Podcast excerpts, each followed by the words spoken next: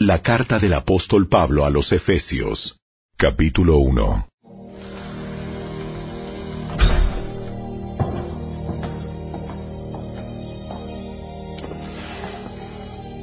Yo, Pablo, elegido por la voluntad de Dios para ser apóstol de Cristo Jesús, escribo esta carta al pueblo santo de Dios en Éfeso, a los fieles seguidores de Cristo Jesús que Dios nuestro Padre y el Señor Jesucristo les den gracia y paz.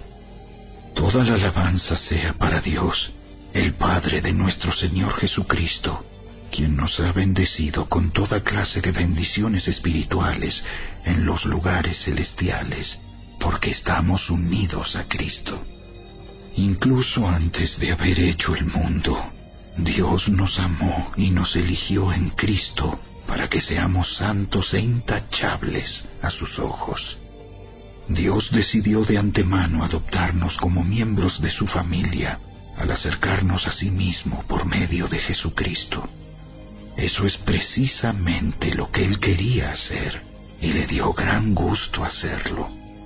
De manera que alabamos a Dios por la abundante gracia que derramó sobre nosotros los que pertenecemos a su Hijo amado.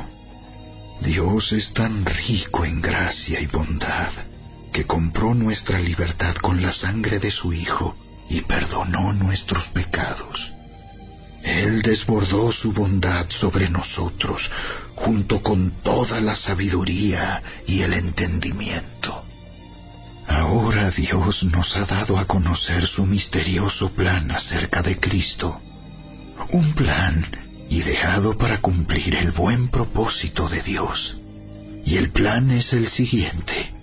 A su debido tiempo, Dios reunirá todas las cosas y las pondrá bajo la autoridad de Cristo, todas las cosas que están en el cielo y también las que están en la tierra.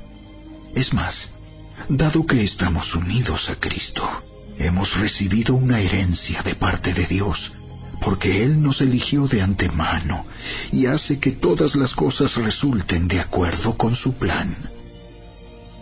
El propósito de Dios fue que nosotros, los judíos, que fuimos los primeros en confiar en Cristo, diéramos gloria y alabanza a Dios. Y ahora ustedes, los gentiles, también han oído la verdad, la buena noticia de que Dios los salva. Además, cuando creyeron en Cristo, Dios los identificó como suyos al darles el Espíritu Santo, el cual había prometido tiempo atrás. El Espíritu es la garantía que tenemos de parte de Dios de que nos dará la herencia que nos prometió y de que nos ha comprado para que seamos su pueblo. Dios hizo todo esto para que nosotros le diéramos gloria y alabanza. Desde que me enteré de su profunda fe en el Señor Jesús y del amor que tienen por el pueblo de Dios en todas partes, no he dejado de dar gracias a Dios por ustedes.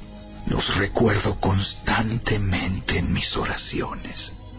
Y le pido a Dios, el glorioso Padre de nuestro Señor Jesucristo, que les dé sabiduría espiritual y percepción para que crezcan en el conocimiento de Dios.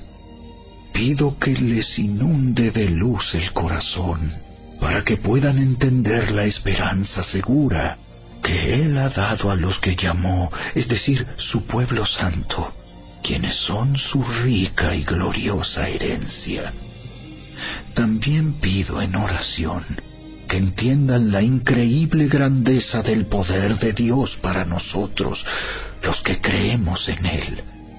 Es el mismo gran poder que levantó a Cristo de los muertos y lo sentó en el lugar de honor, a la derecha de Dios, en los lugares celestiales.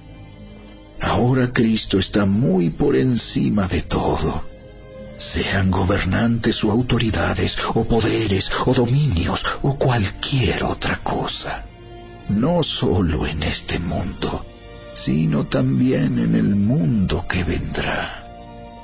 Dios ha puesto todo bajo la autoridad de Cristo, a quien hizo cabeza de todas las cosas para beneficio de la iglesia. Y la iglesia es el cuerpo de Cristo. Él la completa y la llena, y también es quien da plenitud a todas las cosas en todas partes con su presencia.